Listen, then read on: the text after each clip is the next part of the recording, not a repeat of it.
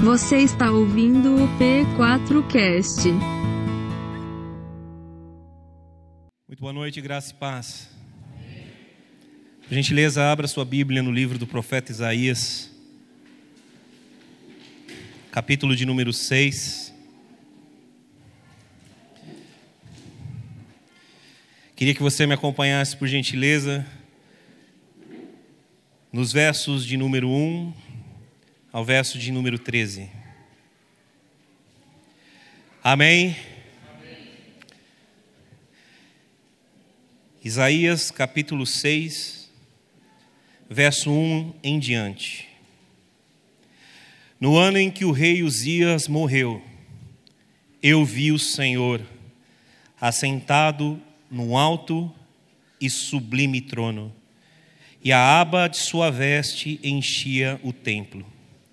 Acima dele estavam serafins, cada um tinha seis asas, com duas cobriam o rosto, com duas cobriam os pés, e com duas voavam, e proclamavam uns aos outros: Santo, Santo, Santo é o Senhor dos exércitos, a terra inteira está cheia da sua glória. Ao som de suas vozes, os batentes das portas tremeram e o templo ficou cheio de fumaça. Então gritei: Ai de mim, estou perdido, pois sou um homem de lábios impuros e vivo no meio de um povo de lábios impuros.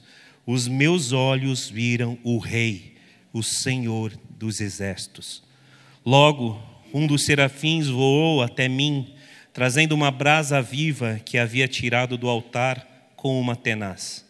Com ela tocou minha boca e disse: Veja, isto tocou os seus lábios, por isso a sua culpa será removida e o seu pecado será perdoado.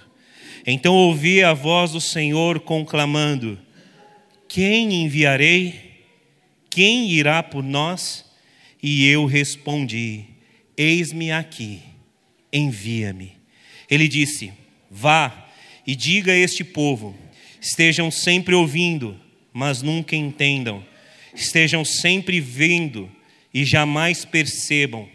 Torne insensível o coração deste povo, torne surdos os seus ouvidos e feche os seus olhos, que eles não vejam com os olhos, que não ouçam com os ouvidos e não entendam com o coração, para que não venham se converter e sejam curados.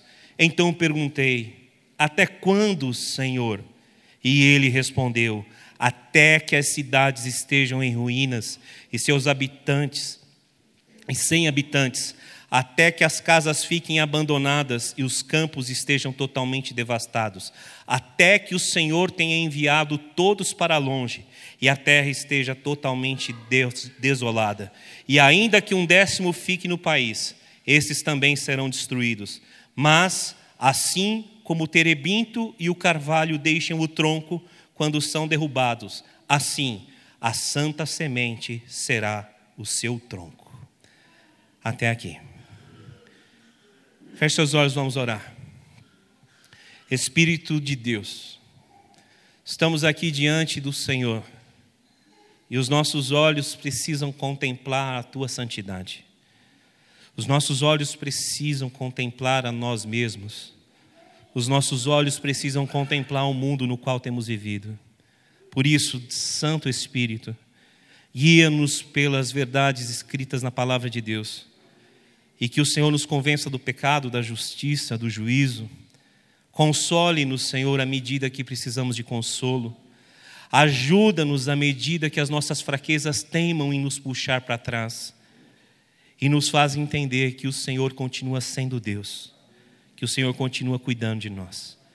Que a tua palavra, que é boa, caia em boa terra e que os corações estejam cada vez mais sedentos de ti que o Senhor use a boca desse pecador como boca purificada pelo Senhor, assim como a boca do profeta Isaías o foi, para que a tua palavra seja profetizada e a transformação alcance a cada um de nós, a começar por mim e alcançar todos aqui dentro deste lugar que ouvirão essa palavra e aqueles que ouvirão posteriormente.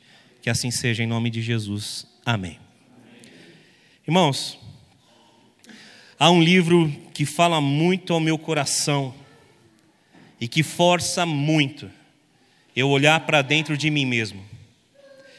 Esse livro me faz questionar quem eu sou, qual é a motivação que eu tenho para pregar e o que eu tenho pregado. Porque tarda o pleno avivamento? É uma pergunta que é título do livro de Leonard Ravenhill. Esse é daqueles livros e sermões que nos fazem olhar para dentro de nós e questionar a nossa vida, o propósito que nós temos em servir a Deus, e nos faz questionar até que ponto de fato nós entendemos quem é o Senhor. Algumas palavras escritas no livro de alguém que era conhecido, Leonard Ravenhill, em dois grupos da seguinte forma: aqueles que o amam, o conhecem e admiram profundamente, e aqueles que o odiavam e detestavam sua mensagem. O livro de Leonard Ravenhill é um livro urgente para os tempos de hoje. E assim como a palavra de Isaías é profética, eu creio que para nós, que temos a responsabilidade de pregar o Evangelho, ele também é profético. Obviamente que não estou comparando as Escrituras, porque elas são inspiradas por Deus, mas há palavras de um homem sábio que eu quero compartilhar contigo, principalmente para que você saiba e discirna bem o que é a responsabilidade de pregar o Evangelho. E ela não é exclusivamente de nós pastores, ela é uma responsabilidade da igreja. A palavra que eu vou ler agora, as palavras de Leonardo Ravenhill, precisam te tocar, pastor André, te tocar, Fernando, te tocar, pastor Daniel, pastora Débora, pastora Carol, todos vocês que sobem num púlpito para pregar, que estão nessa plataforma, tocar a mim, e nós precisamos ter os nossos corações rasgados. Abre aspas para Leonardo Ravenhill. É possível que hoje tenhamos o maior índice de pessoas frequentando a igreja, com o mais baixo índice de espiritualidade de todos os tempos. Talvez estivessem certos aqueles que no passado acusaram o liberalismo teológico de ser o grande culpado da frieza dos crentes. Hoje, esse bode expiatório é a televisão, que está sendo execrada pelos pregadores. Entretanto, apesar disso, e sabendo que as duas acusações não deixam de ser verdadeiras, gostaria de dirigir a nós, pregadores, uma pergunta: será que não deveríamos confessar, como aquele escritor do passado, o erro, caro Brutus, está em nós? Mas eu gostaria de afiar bem mais o meu bisturi e aprofundá-lo um pouco mais nos pregadores. Passou a época dos grandes sermões tipo lanche rápido, temperado com tiradas humorísticas para tentar estimular o fraco apetite espiritual dos homens de nossos dias? Ou estamos nos esforçando para comunicar os poderes do mundo vindouro em todos os nossos cultos? Irmãos pregadores, Precisamos nos envergonhar de não sentir vergonha. Precisamos chorar por não termos lágrimas. Precisamos nos humilhar por haver perdido a humildade de servir a Deus. Gemer por não sentirmos peso pelos perdidos. Irar-nos contra nós mesmos por não termos ódio do monopólio que o diabo exerce nestes dias do fim e nos punir pelo fato de o mundo estar se dando tão bem conosco que nem precisa nos perseguir.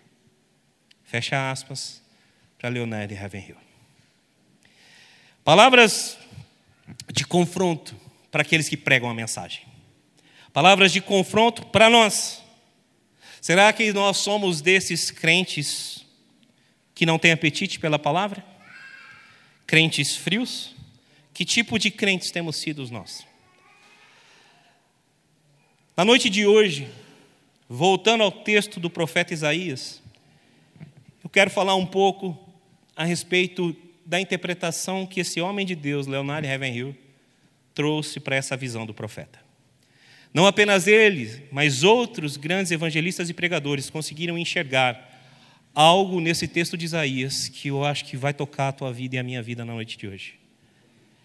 Eu oro para que Deus transforme você transforme a mim. Eu oro para que Deus nos dê a oportunidade de conseguirmos enxergar o trono da Sua graça.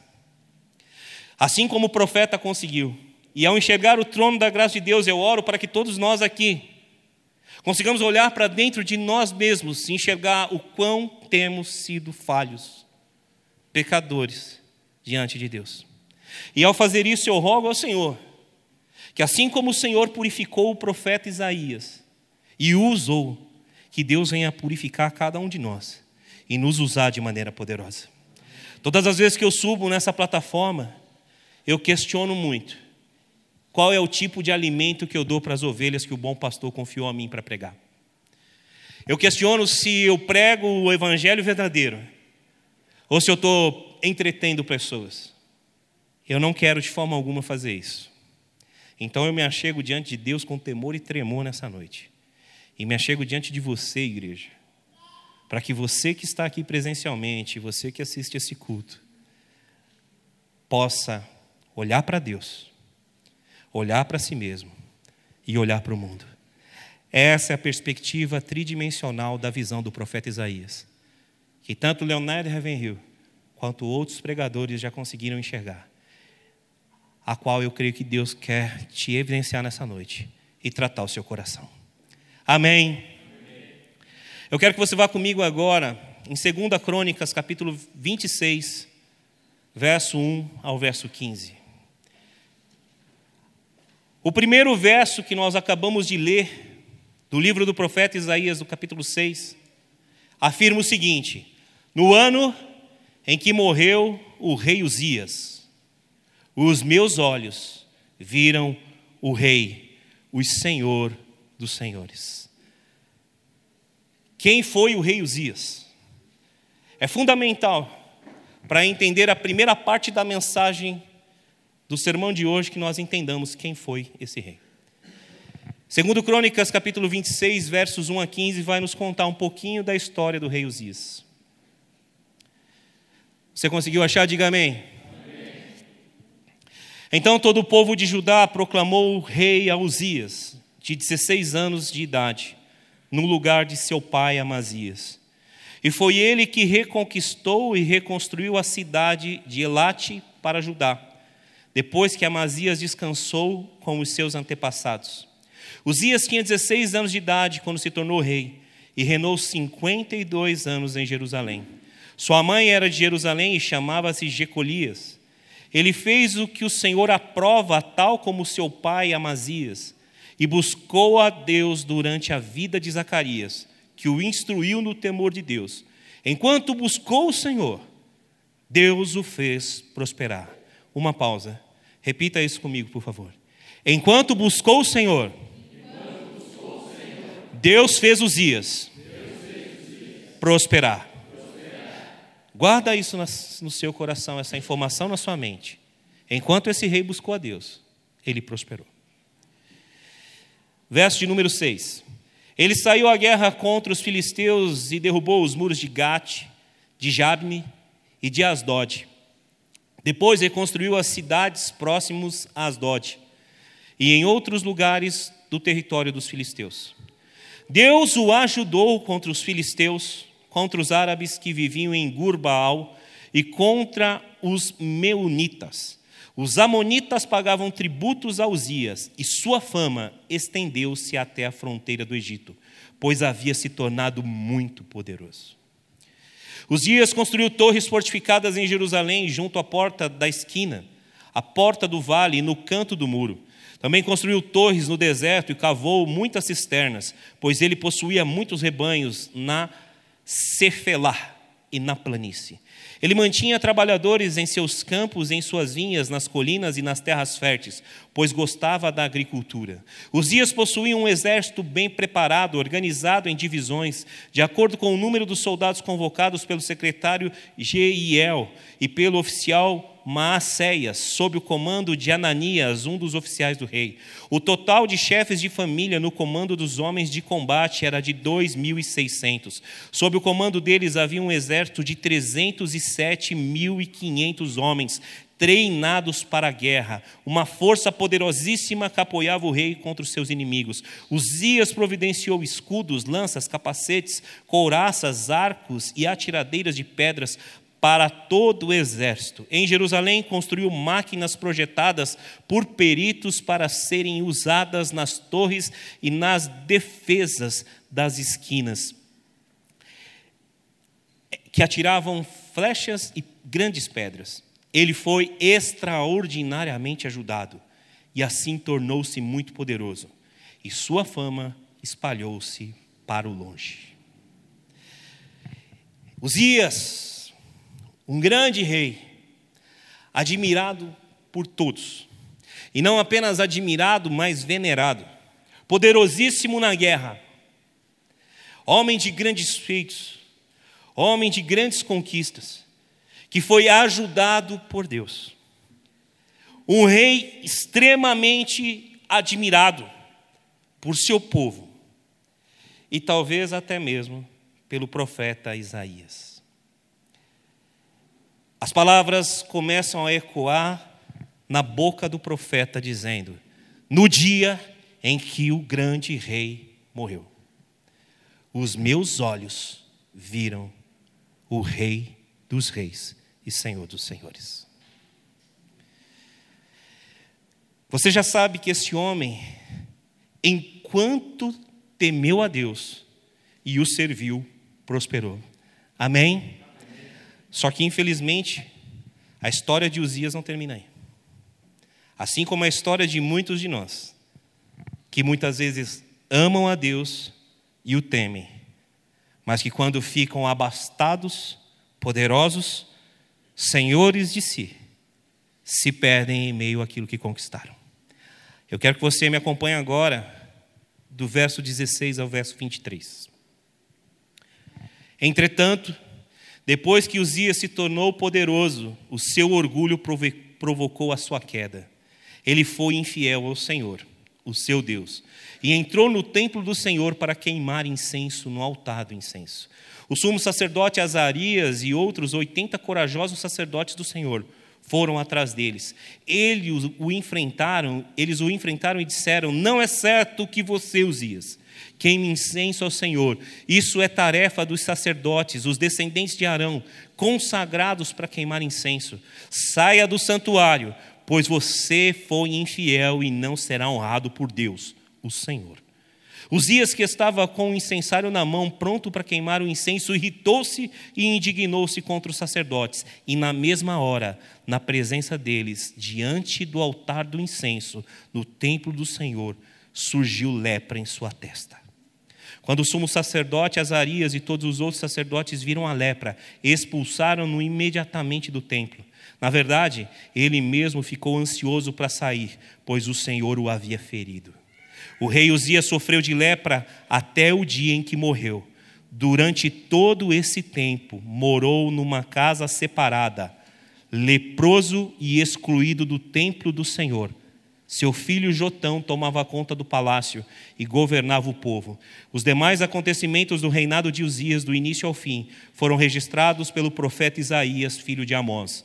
Uzias descansou com os seus antepassados e foi sepultado perto deles, um cemitério, num cemitério que pertencia aos reis, pois o povo dizia: ele tinha lepra. Seu filho Jotão foi seu sucessor. Alguém tão abençoado, não é? E tão poderoso, tão ajudado,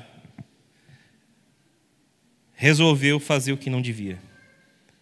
E foi tocado pelo próprio Senhor, o Deus Todo-Poderoso. É óbvio que eu não quero falar desse rei em demasia, mas eu gostaria muito que você entendesse isso. Jamais torne as bênçãos de Deus na sua vida mais excelentes do que o próprio Deus. E jamais tente fazer a Deus aquilo que Deus não pediu a você. Essa é uma lição muito importante aqui. Mas não é nela que eu quero me deter. É muito interessante que Isaías cite essa questão no ano em que morreu o rei Uzias. Os meus olhos viram o rei, o Senhor dos exércitos. Eles viram a sala do trono. Algumas possibilidades para isso. Primeiro, por que Isaías cita isso? Ele pode citar isso para dar um alerta para todos nós.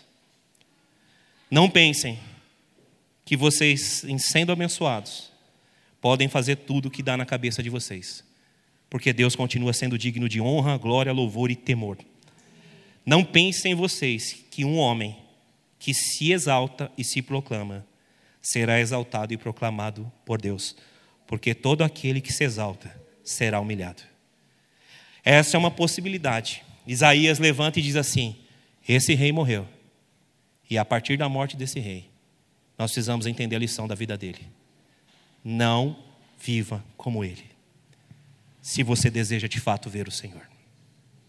A segunda possibilidade é que ele era tão amado, tão querido, tão poderoso, tão venerado, que a própria presença de Uzias enquanto rei impedia que as pessoas enxergassem quem era o Deus Todo-Poderoso, inclusive o próprio profeta. O profeta se admite pecador, ele diz: Ai de mim, que sou homem de lábios impuros. Então não é, de forma alguma, impossível que aquele homem de Deus Santo, Isaías, pudesse ter sido tão envolvido pelas conquistas de Uzias, que ele mesmo não conseguisse enxergar que as conquistas de Uzias tinham por base o Senhor dos Exércitos. Então é possível sim que no ano em que morreu o rei Uzias, o desespero tomou conta da nação, dizendo: E agora? E os olhos de Isaías contemplaram o Senhor, dizendo: E agora Deus continua sendo Deus de Israel. Uma lição muito importante daqui. Não coloque pessoas no lugar de Deus. Não coloque trabalho no lugar de Deus. Não coloque descanso no lugar de Deus. Porque Deus não divide a glória dele com ninguém. Muitas vezes pessoas têm te impedido de enxergar a gloriosa presença de Deus na sua vida. Muitas vezes o trabalho tem impedido de enxergar a glória de Deus na sua vida. Muitas vezes nós temos trocado a glória de Deus pela glória dos homens não queira pagar o preço de Deus ter que tirar alguém da sua vida para que você consiga contemplar quem é Deus.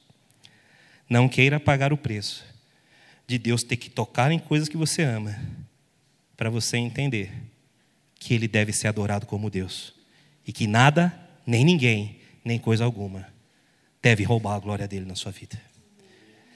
Duas possibilidades que devem nos fazer pensar. Não se exalte. Não se posicione de forma alguma, de maneira a colocar o Senhor em segundo plano. E não coloque ninguém no lugar dele. As primeiras abordagens do sermão de hoje são essas. São pesadas. São difíceis de serem digeridas.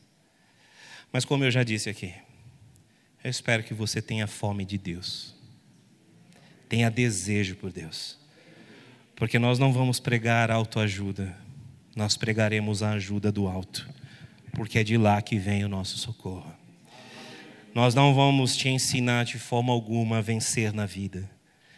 Nós vamos te ensinar a vencer por aquele que é vencedor invicto. Então, abra bem o seu coração.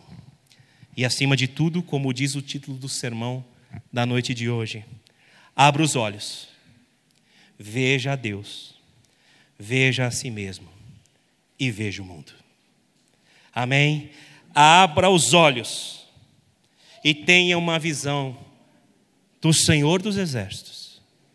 Uma visão de você mesmo. E uma visão do mundo no qual você está inserido. Está comigo? Diga amém. amém. Deus te abençoe. Voltando às palavras de Leonardo Ravenhill, ele diz que a visão do profeta tem três dimensões. Dos versos de número 1 ao verso de número 4, você vai ver o profeta olhando para Deus. Amém. Vamos ler novamente esses versos. No ano em que o rei Uzias morreu, eu vi o Senhor assentado num trono alto e exaltado, e a aba de sua veste enchia o templo. Acima dele estavam serafins, cada um deles tinha seis asas, com duas cobriam o rosto, com duas cobriam os pés, e com duas voavam e proclamavam uns aos outros: Santo, Santo, Santo é o Senhor dos exércitos, a terra inteira está cheia da sua glória. Ao som das suas vozes, os batentes das portas tremeram, e o templo ficou cheio de fumaça. Amém? A primeira parte da visão de Isaías aponta para Deus. A segunda parte, do verso 4 até o verso de número 9, parte A, aponta para o profeta olhando para si mesmo. Leia comigo.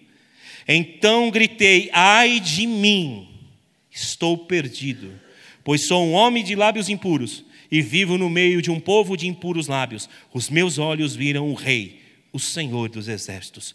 Logo um dos serafins voou até mim, trazendo uma brasa viva que havia tirado do altar com uma tenaz. Com ela tocou a minha boca e disse: Veja isto. Tocou os seus lábios, por isso a sua culpa foi removida e o seu pecado será perdoado. Então ouvi a voz do Senhor conclamando: Quem enviarei? Quem irá por nós? Ele e eu respondi: Eis-me aqui, envia-me. E ele disse: Vá e diga a este povo. Amém? Aqui, nesses versos, depois de olhar para o Senhor, para a sua santidade, o profeta olha para dentro de si e diz assim: Ai de mim, porque eu sou um homem pecador, porque eu sou um homem de impuros lábios. Ai de mim. Olhando para dentro de si, ele vê que não há nada de bom nele. Mas o Senhor dos exércitos dá uma ordem e um serafim leva uma brasa tirada do altar para tocar os lábios do profeta. Só o Senhor pode purificar as nossas vidas. Ele olha e reconhece o seu pecado. Ele olha para dentro de si, depois de purificado, e diz: Se ele me purifica, eis-me aqui, usa-me a mim. Amém. A segunda parte da dimensão das visões, da visão. Primeira, Deus. Segundo, a mim mesmo. Terceira, o mundo. O lugar onde eu estou inserido. Leia o verso 9 comigo novamente, até o verso de número. Vamos ler até o verso de número 10. 9 e 10. E ele disse: Vai e diga a este povo: estejam sempre ouvindo, mas nunca entendam, estejam sempre vendo e jamais percebam. Torne insensível o coração deste povo, torne surdos, surdos os seus ouvidos, feche os seus olhos, que eles não vejam com os olhos, não ouçam com os ouvidos e não entendam com o coração, para que não se convertam e sejam curados. Amém? Olha para esse mundo, é o que Deus está dizendo para ele. Você olhou viu minha santidade. Você olhou para dentro de si e viu o seu pecado. Eu te purifiquei, eu te uso para alcançar esse povo. Olha para esse mundo. Aqui está a sua missão. Você vai pregar e não vão ouvir. Você vai dizer e não vão aceitar. Essa é a sua missão. Quando nós entendemos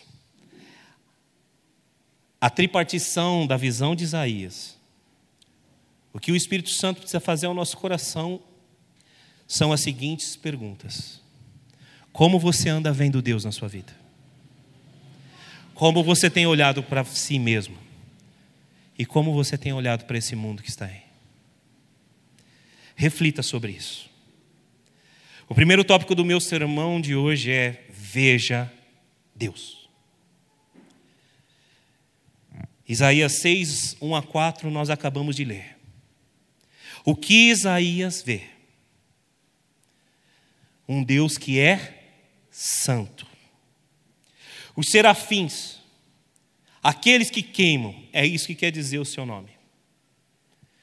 Aqueles que queimam declaram um ao outro: Santo, Santo, Santo é o Senhor dos exércitos. Eu quero que você entenda que o que eu estou pregando para você aqui nessa noite não é para tocar o seu coração e para mexer com as suas emoções, apesar disso ter que acontecer também, mas é para tocar o nível do teu espírito. E eu pergunto novamente: como nós temos olhado para Deus? Nestes dias em que as pregações que muitos de nós, pregadores, temos feito, de autoajuda, de encorajamento, será que de fato nós temos olhado para aquilo que é o trono da glória de Deus e perguntado se isso tem agradado a Deus? É a pergunta que eu me faço lendo, porque tarda o pleno avivamento. E eu pergunto se eu tenho retardado esse pleno avivamento com as pregações que eu tenho feito aos domingos na igreja. Ou se de fato as pessoas não querem ouvir. Porque se Deus é santo, como os serafins estão dizendo, ele precisa ser adorado como santo. Você está entendendo? Diga amém. Os serafins não dizem amoroso, amoroso, amoroso, misericordioso, misericordioso, misericordioso. Eles não dizem lindo, lindo, lindo. Eles não dizem cheiroso, cheiroso, cheiroso. Não, eles dizem santo. Santo. Santo. Eles declaram a santidade do Senhor. E não porque o Senhor precisa saber que Ele é santo, porque eles não declaram isso ao Senhor, eles declaram a eles mesmos, um ao outro: Santo, Santo, Santo.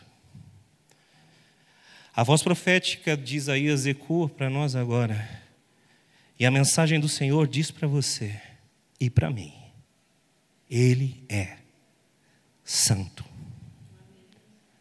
Santo. Santo.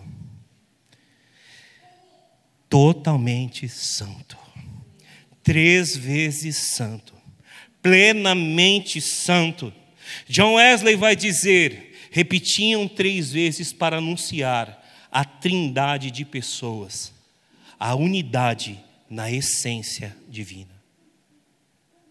Deus Santo, Jesus Santo, Espírito Santo, Santo, Santo, Santo.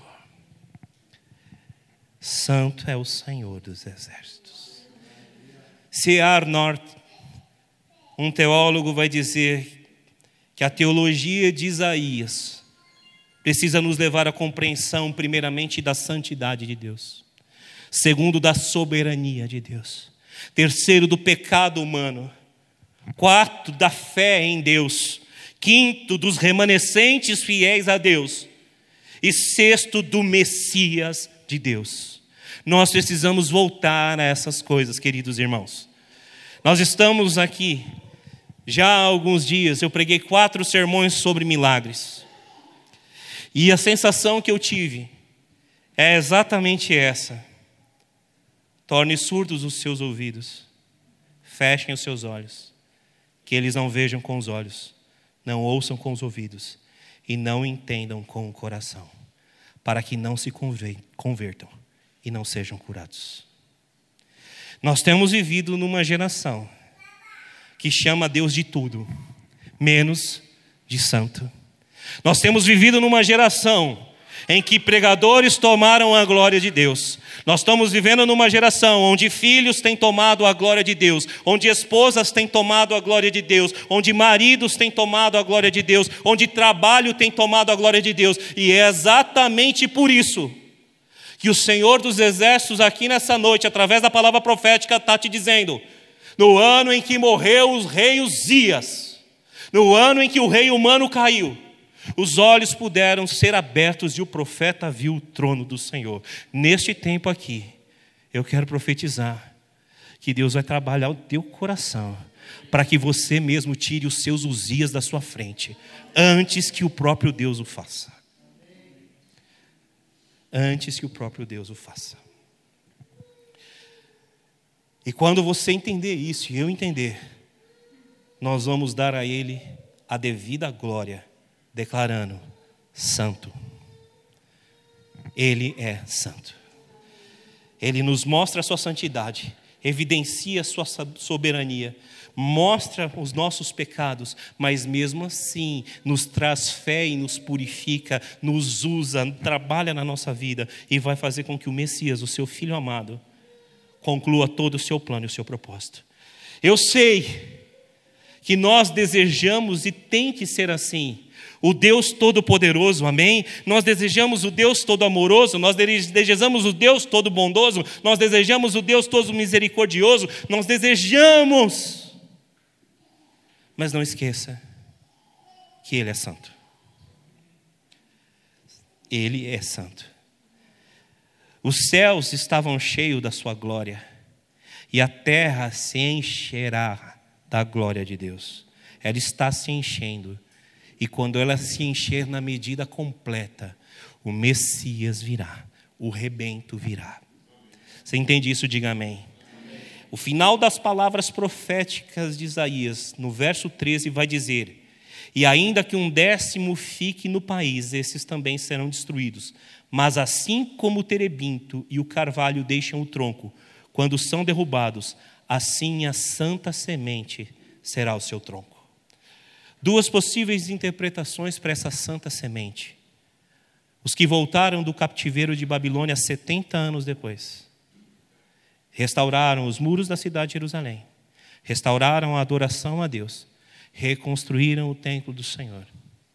Essa é uma interpretação dos remanescentes fiéis a Deus. E a outra interpretação diz respeito ao Messias que vem a raiz de Davi, o broto de Jessé, a semente da mulher profetizada pelo Senhor em Gênesis 3:15, a santa semente, o Messias é a esperança dos remanescentes fiéis. Você é um desses na noite de hoje? Se você é, a segunda parte da visão. Isaías olhou para dentro de si mesmo. Isaías capítulo 6, agora eu quero que você leia comigo para ficar bem firme na sua memória. Verso 5 ao verso 9. Pode me acompanhar, por favor? Diga amém. amém. Isaías 6, verso 5 a 9. Nós leremos o 9, a parte A. Então gritei: Ai de mim, estou perdido, pois sou um homem de lábios impuros e vivo no meio de um povo de impuros lábios. Os meus olhos viram o Rei, o Senhor dos exércitos. Logo um dos serafins voou até mim, trazendo uma brava viva que havia tirado do altar com uma tenaz. Com ela tocou a minha boca e disse: Veja, isto tocou os seus lábios. Por isso a sua culpa será removida e o seu pecado será perdoado. Então ouvi a voz do Senhor conclamando: Quem enviarei? Quem irá por nós? E eu respondi: Eis-me aqui, envia-me verso 9, parte A. E ele disse: Vá e diga a este povo. Amém? Quando nós olhamos para Deus, novamente enfatizo, precisamos olhar para um Deus santo. Pedro vai nos dizer que Ele é santo, que Ele é digno de louvor e que nós somos geração santa. A Escritura vai cansar de nos alertar: sem santidade, ninguém verá a Deus. Palavra santo significa separado. E você só pode ser separado e santificado pelo próprio Deus. Diga amém se você entende isso. Mas o primeiro passo para a separação e para a purificação é o reconhecimento do pecado. Então, quando nós vemos essa segunda parte da visão do profeta, ele já não está olhando para o trono simplesmente. Ele olha para o trono e ele olha para dentro de si e diz: Eu sou um homem pecador. A primeira questão que você tem que entender aqui na noite de hoje em relação a si mesmo, e eu acredito que esse é o cerne, o núcleo duro da pregação de hoje, que você precisa praticar que eu preciso praticar, porque Deus continuará sendo santo independente de nós crermos ou não. Você está entendendo? Diga amém. Deus continuará sendo Deus independente de nós. Deus continuará sendo santo independente de nós. Deus não precisa de nós para ser quem Ele é.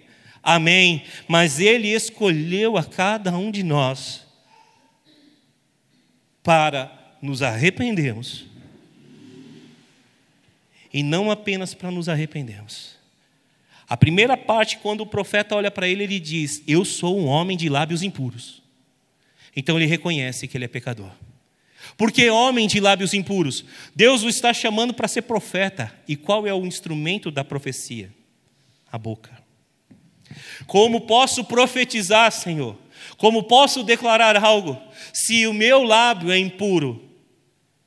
Quando você reconhece o seu pecado, a grande questão que você precisa entender é que Deus vai te ajudar e Ele é quem vai te purificar. Você está entendendo? Diga amém. Você e eu não precisamos entender santidade de forma alguma como algo que nós devemos simplesmente buscar por ler a Bíblia, por orar. Não, nada disso. Isso não traz santidade. Isso traz para nós a consciência da santidade de Deus e dos nossos pecados. E em Deus sendo santo, a partir da consciência é que nós buscamos santidade. Está entendendo? Diga amém. Ler Bíblia, orar e jejuar não faz de ninguém santo. Porque só tem um que pode santificar as nossas vidas, e esse é o próprio Deus. Paulo vai dizer que o vosso espírito, alma e corpo sejam santificados no dia do Senhor Jesus, e Deus que é fiel fará isso.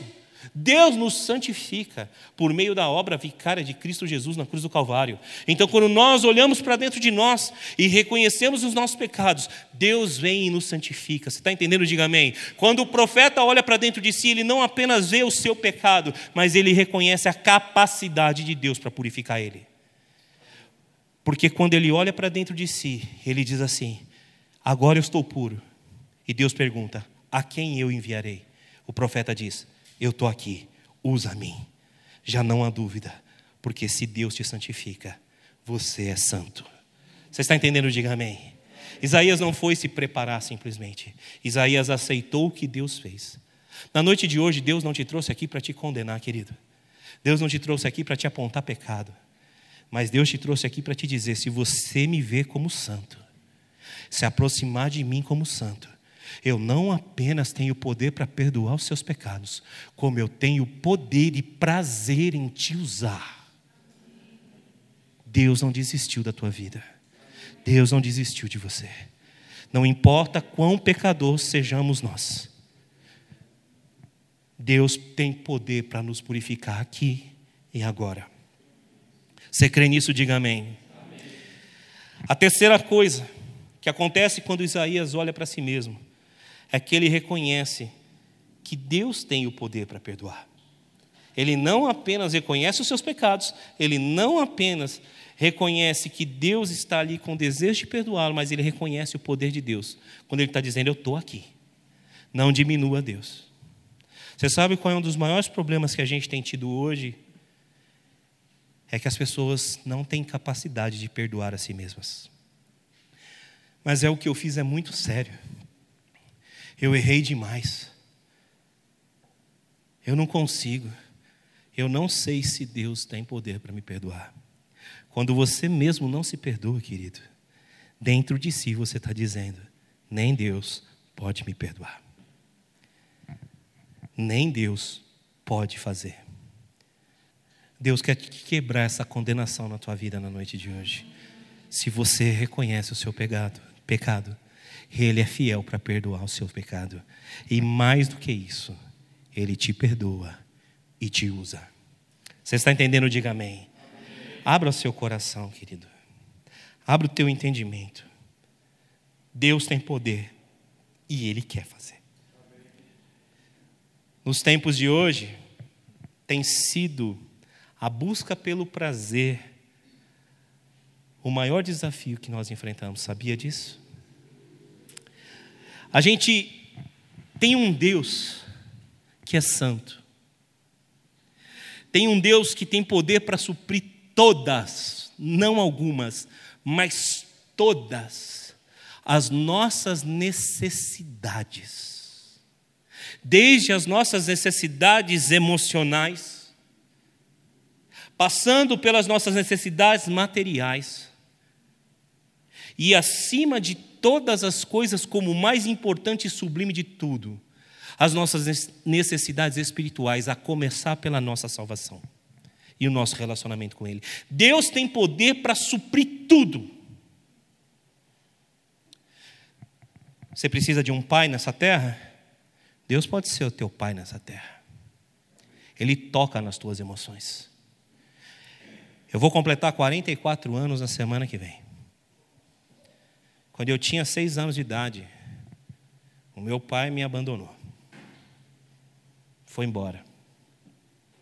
E eu vivi sem pai, presente na minha vida, até hoje. 38 anos. Sem a presença de um pai. Sem o abraço de um pai. Sem o amor de um pai. Isso tudo destruiu as minhas emoções. Isso tudo também prejudicou o meu próprio relacionamento com Deus. Porque eu me relacionava com Deus que eu não conhecia, porque eu não conhecia o meu Pai. Não tinha amor, não tinha afeto. Mas aos 16 anos, quando eu entrei na Igreja Batista do Jardim Bonfilioli pela primeira vez na minha vida em um culto, eu recebi o abraço do Pai. O Pai me adotou naquele dia. O Pai me amou com 16 anos. E o Pai estancou todas as minhas feridas emocionais, dos 16 até o dia de hoje. No domingo, dia dos pais, agora em agosto, eu liguei para o meu pai porque eu tenho um compromisso com Deus de assim fazê-lo. Não porque o meu pai mereça, mas porque ele merece. E eu faço isso por amor às minhas filhas, para que elas tenham a oportunidade de falar com o avô.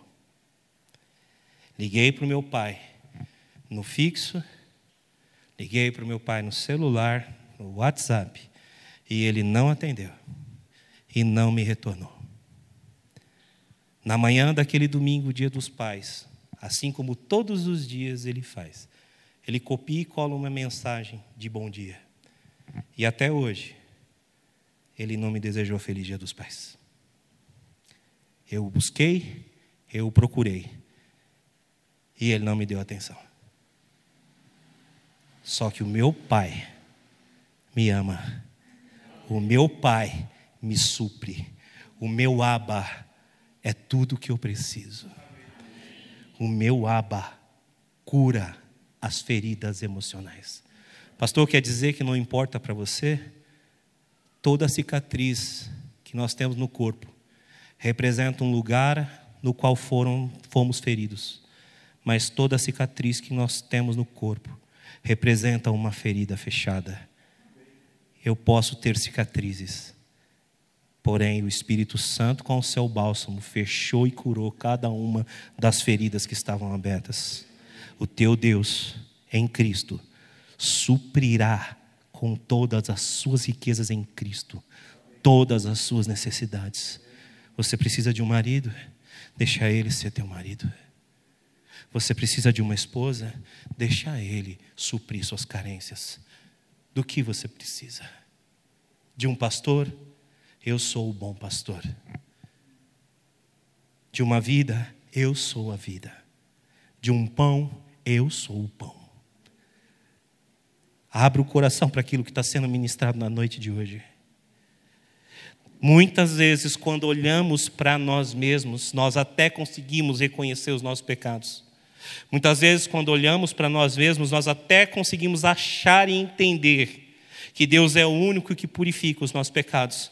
Mas muitas vezes nós temos nos perdido em buscar prazeres e não encontramos na graça de Deus aquilo que Paulo vai dizer, que é aquilo que basta para Ele. Segunda de Coríntios capítulo 12, Paulo vai começar dizendo assim: Eu conheci um homem que não sei se no corpo ou fora dele foi arrebatado ao terceiro céu e viu coisas que ao homem não é lícito dizer, e ele continua escrevendo: Para que eu não me ensoberbecesse por causa das grandezas dessa revelação, foi-me dado um espinho na carne, um mensageiro de Satanás, que dia e noite me atormenta, e eu já roguei ao Senhor três vezes que retiraste esse espinho na carne, e o Senhor me respondeu: A minha graça te basta e o meu poder se aperfeiçoa é na tua fraqueza. E Paulo continua dizendo assim: Portanto, eu vou me gloriar é nas minhas fraquezas para que o poder de Deus se aperfeiçoe na minha vida. Você entenda o que eu quero dizer na noite de hoje? Se a graça de Deus não te bastar, nada vai te suprir. Ao olhar para dentro de si mesmo nessa noite, o Espírito Santo te convida: perdoe a si mesmo, porque Ele já te perdoou, já te purificou e quer te usar, mas você precisa sair da escravidão, da busca desenfreada por satisfazer, satisfazer as suas necessidades emocionais, materiais e espirituais fora dele, porque nele habita toda a riqueza e sabedoria, só Ele pode te suprir. Quem perdeu um pai, sabe o que eu estou falando. Quem não tem o seu pai presente sabe o que eu estou falando.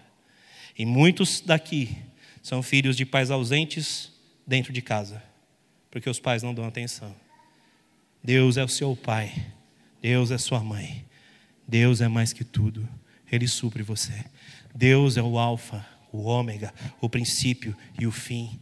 Deus é tudo o que você e eu precisamos. Amém. A versão hebraica do Salmo 23 traduz de fato o que o salmista quis dizer. O Senhor é o meu pastor, e Ele, o Senhor, não me faltará. A versão hebraica não diz: O Senhor é o meu pastor e nada me faltará. Diz: O Senhor é o meu pastor e Ele, o Senhor, não me falta porque se Ele não me falta, de nada eu terei falta. Deus é santo e decidiu habitar em você. Aceite o perdão e a graça. Aceite o que Deus te oferece na noite de hoje. Porque apesar de santo, Ele resolveu te amar a ponto de te purificar, te usar. Se o Filho libertar você, você vai ser livre de toda acusação.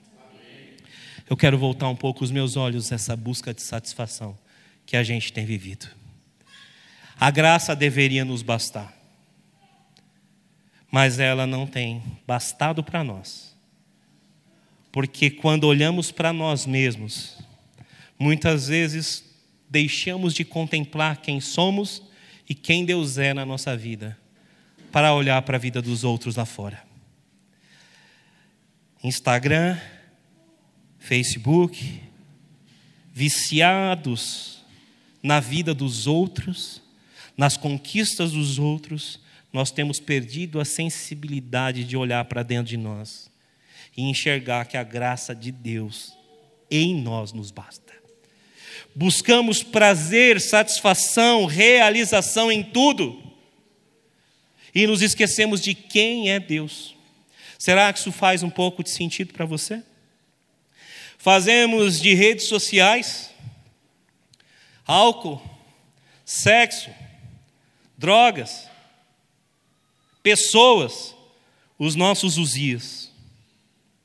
Buscamos satisfações em tudo que nos dá um mínimo de prazer e sentido para a vida. E esquecemos que tudo que nós precisamos está em Deus. Olha para dentro de você na noite de hoje com esse olhar. Quando a graça de Deus bastará para você? Quando a graça de Deus bastará para mim? Doutora Ana Lembeck, uma psiquiatra, escreveu um livro chamado Nação Dopamina, que vai falar sobre o efeito do prazer no cérebro. Eu queria tratar contigo um pouco a esse respeito hoje. Está entendendo? Diga amém. Eu estou falando de olhar para dentro de nós, termos prazer em Deus, a graça nos bastar.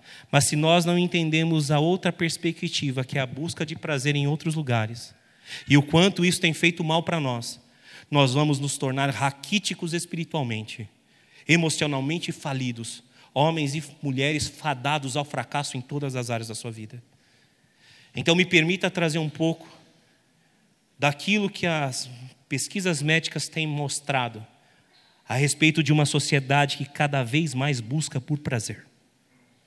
Amado irmão, antes de eu seguir para as palavras da doutora Anne Lambic, nós queremos um culto que nos dê prazer. É verdade ou é mentira? A melhor estrutura, o melhor departamento infantil, as melhores e mais confortáveis cadeiras, a pregação que de fato toca as minhas emoções. Nós queremos algo que nos dê prazer, só que o culto não tem que dar prazer ao coração humano, o culto tem que dar prazer ao coração de Deus. O culto tem que dar prazer e satisfação àquele que vai receber o culto. E o que você está recebendo aqui é uma palavra profética, inspirada, escrita por Deus, palavras de Isaías, para que você entenda que o culto não é o que nós oferecemos no templo, mas o culto é o que você oferece durante todos os dias da sua vida.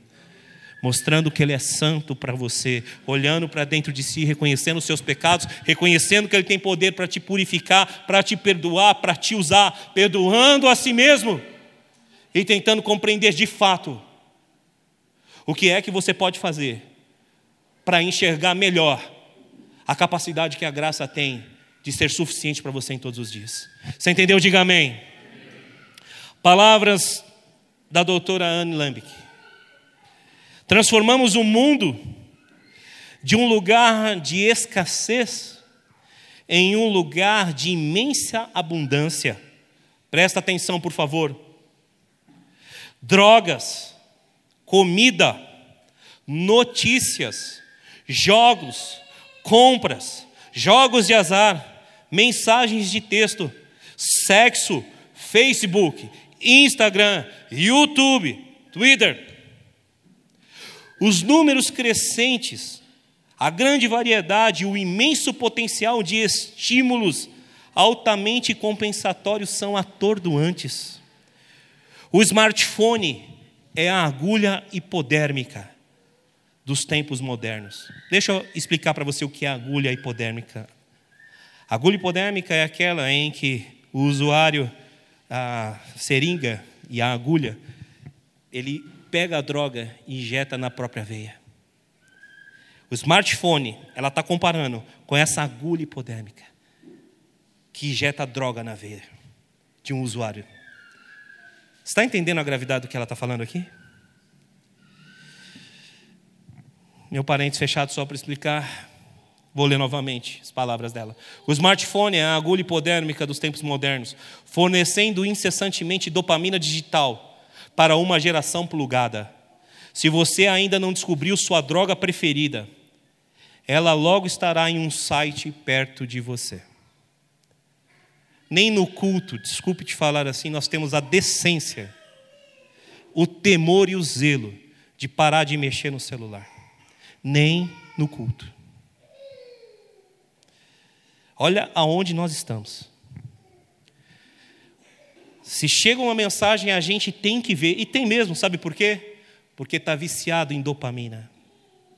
O teu cérebro e o meu cérebro estão tão estimulados por esse neurotransmissor que a gente não consegue mais viver sem o celular. Dopamina é um neurotransmissor que tem a ver com o sistema de recompensa, motivação e prazer do cérebro. Está entendendo? Diga amém. Eu não quero te dar aula sobre neurociência nem sobre o funcionamento dos neurotransmissores, mas eu quero que você entenda isso. Não são apenas aqueles que estão nas cracolândias da vida que estão viciados. Não são apenas aqueles que estão nos bares que estão suprindo suas carências. Aqui e agora Existem pessoas que suprem as suas carências com todas essas agulhas chamadas smartphones, que têm injetado dentro de nós toda uma carga de dopamina que nós não podemos suportar. Mensagem chega automaticamente já tem que ver. Por quê? Porque o cérebro começa a entrar em abstinência se você não vê. A coisa é tão grave que muitas vezes a expectativa da mensagem ela se torna mais prazerosa para o cérebro do que a mensagem em si. Você está entendendo onde nós estamos chegando? A necessidade de descobrir o que vai acontecer no próximo capítulo da série é tão grande que nós perdemos noites e noites de sono e descanso para tentar assistir o que está acontecendo na história do nosso herói. Dopamina no cérebro. Descontrolados nós estamos ficando. Queremos ouvir a última palavra do coaching do momento. Queremos ouvir o que está acontecendo. Queremos crescer, queremos prosperar através de fórmulas mágicas. Prazer, prazer, prazer. Só tem um grande problema nisso. Quando o nosso prazer não está em Deus, nada vai suprir aquilo que a gente precisa. Olhe para dentro de você, como Isaías olhou, e pergunte a si mesmo se faz algum sentido. Que você tem pecado e que eu tenho pecado, porque eu tenho dado mais valor aos prazeres desse mundo e à satisfação que esse mundo me dá, do que a graça de Deus que deveria me bastar para os momentos difíceis. Olha para dentro de si. Mais uma vez eu vou te dizer: Deus não te trouxe aqui para te condenar, Deus não te trouxe aqui para te jogar pedras. Mas Deus te trouxe aqui para te convidar. Olha para Ele, olha para você. E deixa Ele mudar a tua história, deixa Ele mudar a tua vida, porque você não pode ser escravo de ninguém. Jesus te libertou do império das trevas e te transportou para o seu reino. Deus assim o fez por meio do sacrifício de Jesus. Está entendendo? Diga amém. Você não pode, e eu não posso, ser escravo de ninguém. Nós nos tornamos aquilo que adoramos. Se você adora a Deus, você se torna imagem e semelhança de Deus. Se você adora notícias, você se torna imagem e semelhança das notícias. Penúltimo domingo, último domingo, melhor dizendo, antes das eleições. O que, você acha que anda rolando nos púlpitos por aí? Na noite de hoje? O que você acha que anda sendo pregado nos últimos dias? Se ele não bastar, Uzias vai ficar na nossa frente. Seja ele de esquerda, de direita ou de centro. Se Deus não bastar, não vai ter Uzias que nos livre do que há de vir.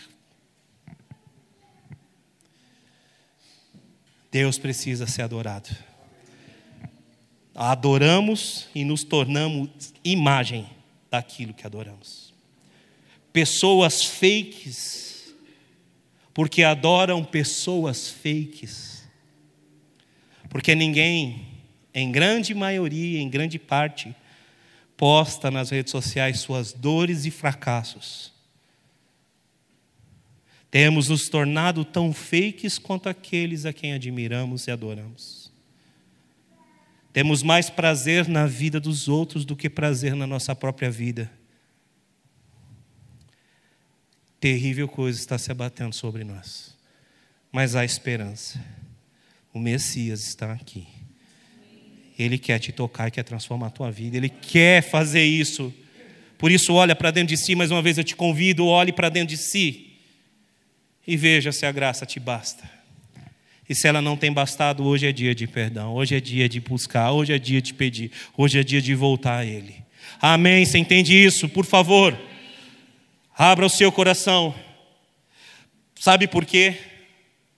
Porque nós estamos condenados a uma desgraça que está embutida no nosso cérebro. O mesmo lugar onde se processa o prazer também se processa o sofrimento. Quanto a Bíblia nos falou, no mundo tereis aflições. Pelo amor de Deus, bate na madeira, vira essa boca para lá. Não, eu quero vida abundante, nada de aflição. Quando Paulo fala assim, os sofrimentos deste tempo não se comparam à glória do que há de vir, fala, nada de sofrer, eu não quero sofrer principalmente nos momentos de hoje em que a gente busca prazer desenfreado. Sofrer é uma coisa que para nós não faz sentido. só tem um problema: para o cérebro sofrer faz todo o sentido. Todo o sentido. Você sabe por que, nós sobrevivemos enquanto raça? Porque nós temos prazer em comer. Nós sobrevivemos enquanto raça porque nós temos prazer em fazer amor. E isso garante a nossa reprodução enquanto espécie. Nós só sobrevivemos enquanto espécie porque nós temos prazer num simples gesto que é tomar um copo d'água. O prazer da sede sendo anulada, do refrescor da água. Nós só sobrevivemos por conta do prazer. Só que o prazer desenfreado tem nos destruído. Sabe por quê? No cérebro, como eu disse, o mesmo lugar onde se processa o prazer, se processa o sofrimento. Quanto mais pornografia para ter prazer, quanto mais comida para ter prazer, Quanto mais sexo para ter prazer, quanto mais redes sociais para ter prazer, quanto mais drogas para ter prazer, mais a balança que tem no nosso cérebro entre prazer e sofrimento, imagina uma gangorra, vai descendo. Mais dopamina, mais prazer. Do outro lado, o outro lado, a outra ponta sobe. Está entendendo? Diga amém. Quanto mais prazer, mais o lado do sofrimento sobe. E sabe o que acontece quando nós estamos entupidos de prazer? O próprio cérebro começa a buscar o sofrimento para trazer a gente de volta para o equilíbrio. Porque na vida, o cérebro sabe muito bem. Nós vamos ter aflições, nós vamos ter dores. Por isso, depois de um grande prazer na imoralidade sexual, vem o sofrimento, a culpa. Por isso, depois do uso de drogas, vem aquela sensação de estar destruído, passado. E aí sabe o que acontece? Nós não aceitamos sofrer. E aí nós usamos ainda mais coisas que nos dão prazer. E aí vem o vício. E aí vem a dependência. E aí você está na destruição. Buscar prazer para aliviar a dor, é algo que tem condenado os seres humanos, que não olham para dentro de si mesmos e não conseguem viver debaixo da graça do Senhor. Nada e nem ninguém vai te suprir. Estava com a Pietra no shopping esses dias. E ela queria um tênis. E aí a gente rodou, procurou, procurou e não achou o tênis. Aí de repente eu percebi a Pietra aflita, eu falei, por que, que você tem? Por que você está assim? Ai pai, não está dando certo, não está dando certo. Eu falei, calma. Você precisa lidar com a frustração. Você precisa lidar com o não. Você precisa lidar com a, a, a, o sofrimento de não ter o que você quer. Porque por mais milionário que eu fosse, não havia no shopping o tênis que ela queria, eu não teria como comprar. Eu não teria como suprir esse prazer que ela estava esperando. Você está entendendo o que eu quero dizer? Nem todo o dinheiro do mundo pode suprir as pessoas nas suas carências. E se você não entender isso e não aprender a lidar com as suas frustrações, você vai viver debaixo de condenação a vida inteira. E quanto mais tentar buscar prazeres para lidar com as dores do sofrimento, quanto mais buscar prazeres para lidar com as próprias frustrações, mais doente você vai ficar, mais perdido você vai ficar. Pastor, qual é a solução então para isso? Só tua graça me basta, como diz uma antiga canção e a tua presença é o meu prazer. Uma canção antiga diz isso. Eu não preciso ser reconhecido por ninguém. Minha glória é fazer com que conheçam a Ti. Que eu diminua e que o Senhor cresça. A canção continua dizendo: No Santo dos Santos, a fumaça me esconde Só os teus olhos me veem. Debaixo de tuas asas, Senhor, é o meu abrigo, é o meu lugar secreto. E o refrão termina dizendo: Só tua graça me basta, e a tua presença é o meu prazer. Você precisa voltar para lá, irmão. Eu preciso voltar para lá. Não há marido, não há mulher, não há filho, não há jogos, não há nada em absoluto que te dê prazer, que vai conseguir satisfazer as necessidades que você tem, a não ser o Senhor dos exércitos. No tratamento clínico, você sabe qual que é uma das ferramentas usadas para ajudar as pessoas que ficaram viciadas em dopamina? Tiago, vem ministrar comigo, por favor. Abstinência. O indivíduo precisa de pelo menos quatro semanas de abstinência da droga que viciou ele, para que ele comece a retomar sua vida. Muitos usuários de drogas entraram na compulsão porque entenderam que as drogas manifestavam a cura da ansiedade. Mas a grande verdade é que de tanto buscar prazer, a ansiedade já não era mais provocada por outros fatores que não pela necessidade do uso da droga.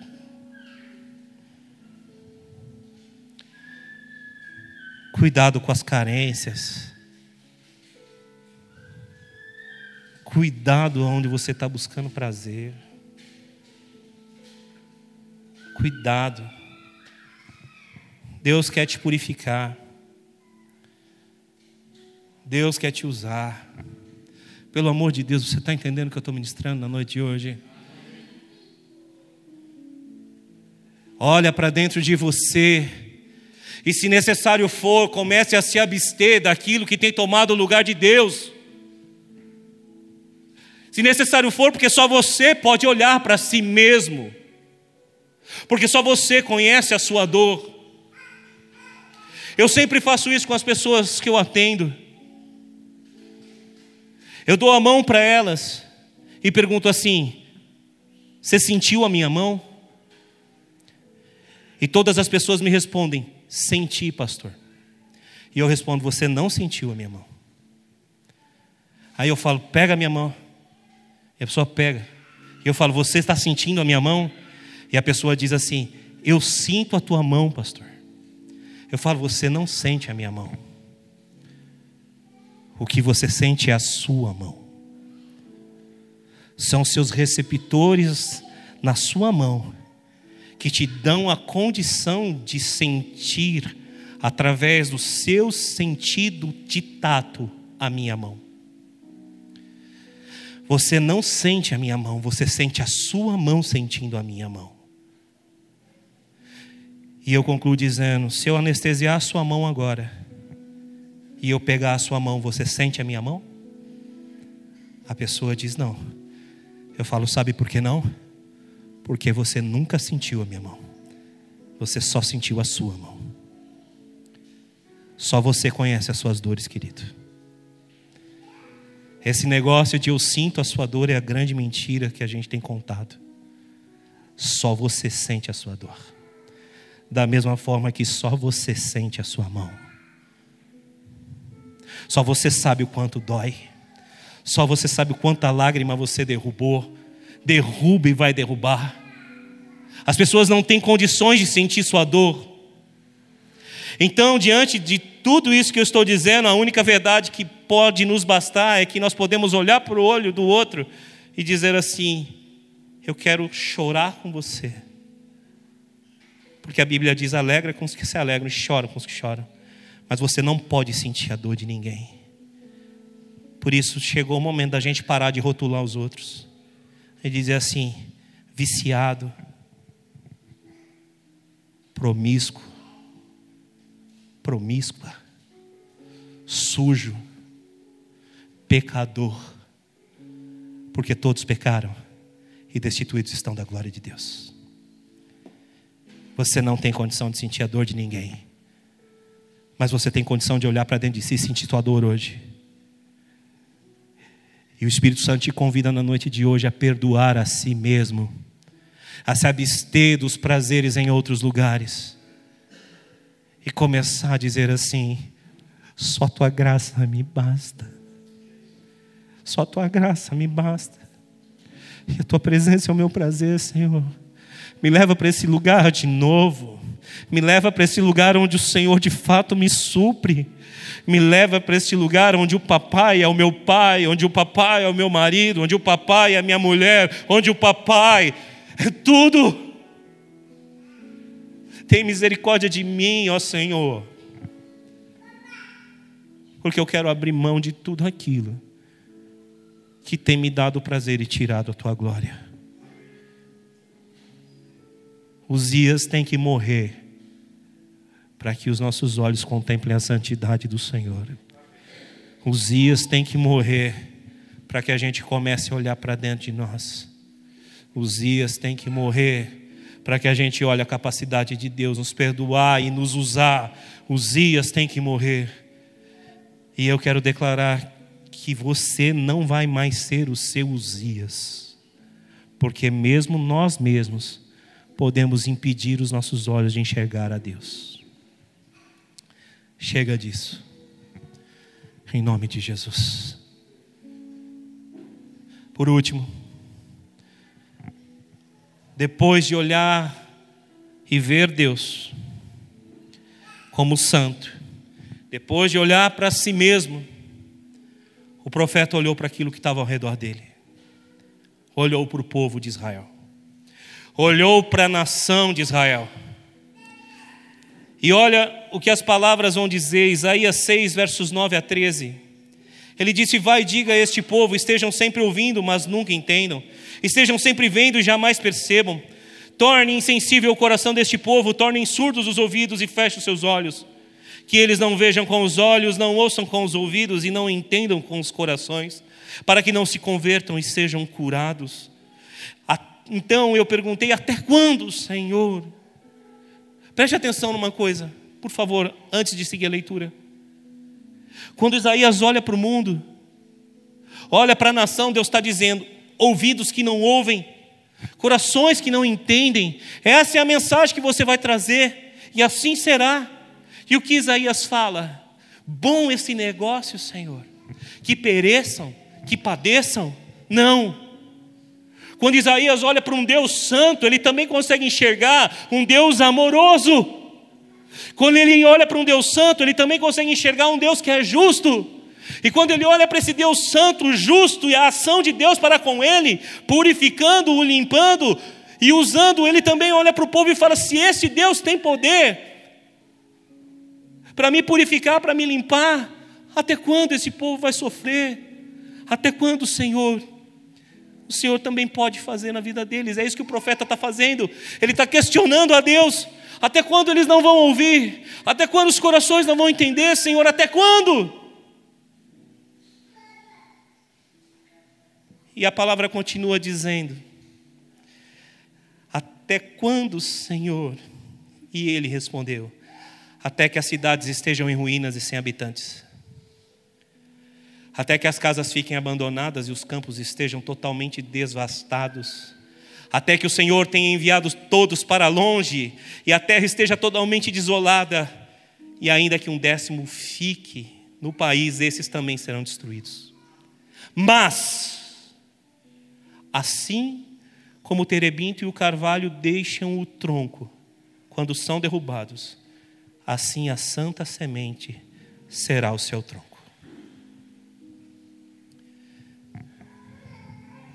Deus fala, Isaías, esse povo está preso, preso em reis, preso na prosperidade desses reis, presos nas muralhas que os protegem. E por ter tanta prisão, esse povo não me ouve.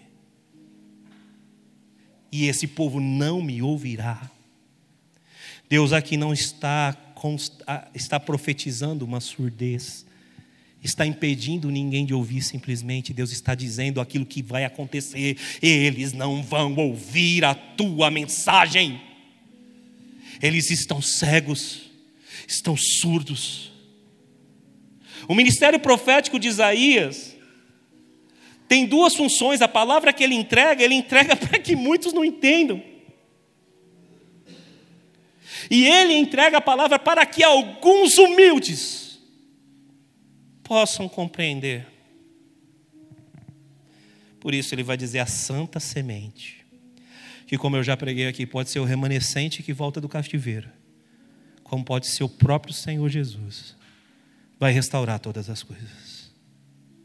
Eu creio que essa profecia tem uma dupla interpretação nesse aspecto. Deus sempre preserva os seus remanescentes. Assim foi nos tempos de Isaías, e assim está sendo nos tempos de hoje. Se você é um remanescente, você precisa ter a humildade de entender que o rebento, que o Messias, que Jesus é o único que pode salvar você. A santa semente que veio a esse mundo com a mesma missão de Isaías. Evangelho de Mateus, capítulo 13, verso 11 a 16.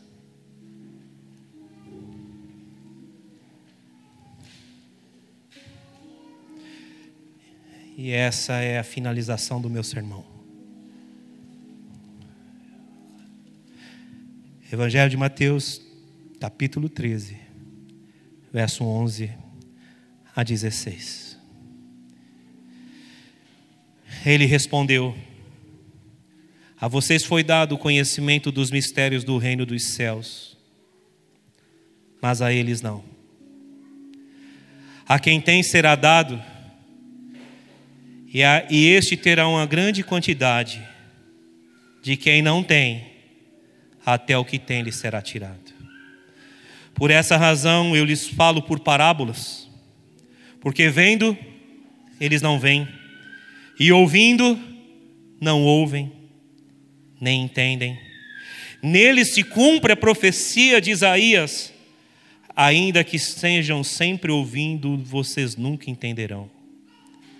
Ainda que estejam sempre vendo, jamais perceberão, perceberão pois o coração deste povo se tornou insensível, de má vontade.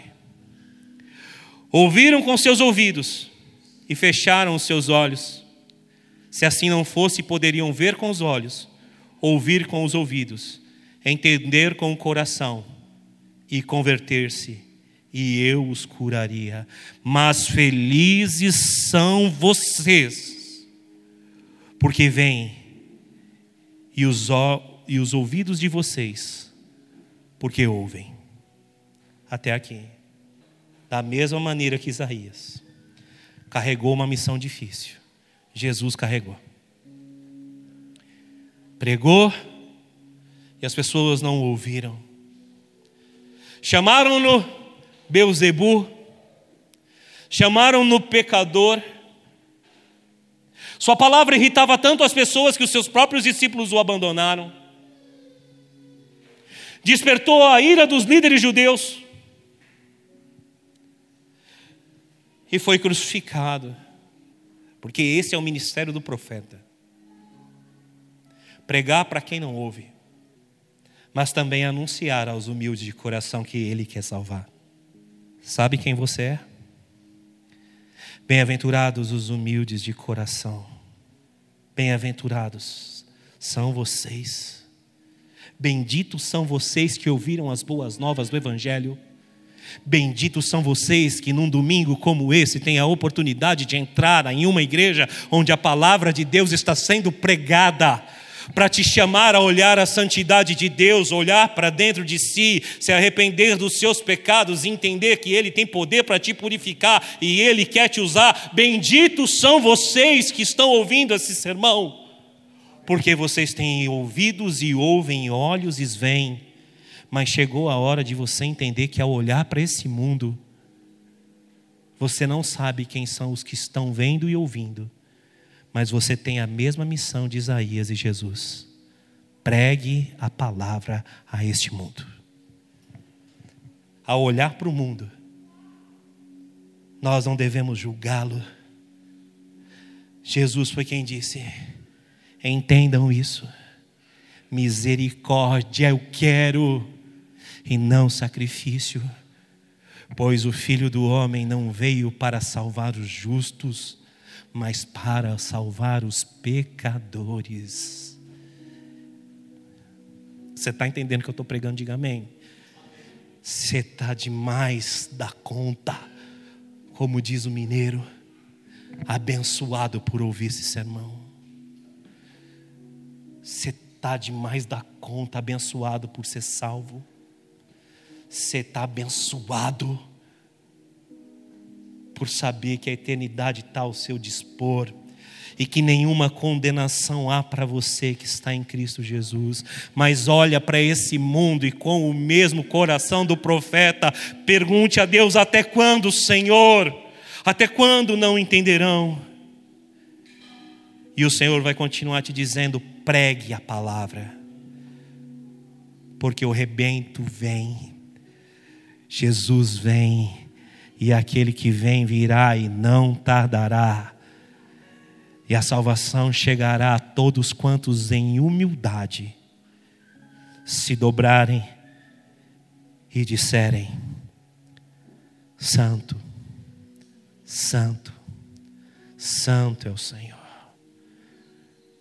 Porque ao ouvirem a palavra de Deus, curvar-se-ão olharão para dentro de si e reconhecerão seus pecados, serão purificados, perdoados e usados. E então toda a terra se encherá da glória de Deus. Que Deus te abençoe. Que Deus cuide do seu coração. Por favor, lembre nós não estamos, nós não estávamos, melhor dizendo, em melhores condições. Olha para mim, por favor. Nós não estávamos em melhores condições que aqueles que estão perdidos. Mas nós estamos em melhores condições hoje, porque os nossos olhos veem, nossos ouvidos ouvem. Nós fomos purificados e Deus nos chama a pregar Sua palavra. Entenda o que está sendo pregado. Abra o seu coração. Olha para esse mundo. Eu encerro meu sermão lembrando das palavras de Leonardo Ravenhill mais uma vez. Não havendo profecia, o povo perece. Provérbios 29, 18. E não havendo paixão pelas almas, a igreja perece, mesmo que esteja lotada dominicalmente. Fecha aspas. Eu quero dizer que eu tenho paixão pela tua alma, eu tenho paixão pela sua vida, eu tenho paixão por aquilo que Deus chamou vocês, eu tenho paixão pelo Senhor, e é por isso que eu lhes conclamo Abra os seus olhos, veja a Deus Santo Todo-Poderoso. Abra os seus olhos, veja a si mesmo. Receba o perdão dos seus pecados, perdoe a si mesmo e deixe a Deus te purificar e te usar. Abra os seus olhos, eu te conclamo, e olha para este mundo viciado em prazer, viciado em todas as coisas que lhes afastam da glória de Deus olha para este mundo e tenha deste mundo compaixão, porque a igreja precisa entender nos dias de hoje aquilo que Jesus ensinou: misericórdia eu quero, e não sacrifício. Que Deus te conceda a graça, misericórdia, amor, e que ao ouvir essas palavras, não caia sobre você condenação, mas um único sentimento. O nome dele tem que ser glorificado. Só isso. Esse é o sentimento que você precisa até agora, ao findar desse culto. E eu quero te convidar a se colocar em pé agora, para declarar que Ele é santo. Santo, Santo, Deus Todo-Poderoso. Feche seus olhos no seu lugar. Feche seus olhos, por favor. Começa a falar com Deus agora. Começa a buscar, olhar para o trono de Deus e ver o Senhor Santo, e ver o Senhor poderoso, que não perdeu o controle das nossas vidas, que não perdeu o controle dessa nação, que não perdeu o controle desse mundo e que vem e virá mas que nessa noite, de maneira pessoal, toca o seu coração, para que ao ver a santidade dele, você olhe para dentro de si nessa noite e decida, em nome de Jesus, de uma vez por todas, ser um homem e uma mulher que reconheça os seus pecados, ser um homem e uma mulher que reconheça e aceite que ele te purifica, ser um homem e uma mulher que aceite que não apenas te purifica, mas te usa. Te usa para olhar para esse mundo, a começar da tua casa com compaixão, com misericórdia, porque você poderia estar exatamente como estão os perdidos, mas Deus te colocou numa situação melhor, porque aquele que tem lhe será dado, e hoje, se você tiver fé, Deus vai te acrescentar fé, se hoje você tiver amor, Deus vai te acrescentar amor, se hoje você tiver misericórdia, Deus vai te acrescentar misericórdia, se hoje você tiver glórias a oferecer, Deus vai te acrescentar o poder sobrenatural do Espírito Espírito Santo para viver uma vida para a glória dele, aonde a graça basta, aonde a presença é o prazer, porque não há lugar melhor para estar que a sua presença, não há canção melhor que declare quem ele é. Não é lindo, não é apenas meigo, não é apenas maravilhoso, não é onipresente, não é onipotente apenas, ele é santo, santo, santo, santo, santo. Adora ao Senhor, adora ao Senhor. Vai falando com Deus no seu lugar. Para mais informações, acesse www.igrejaprojeto4.com.br.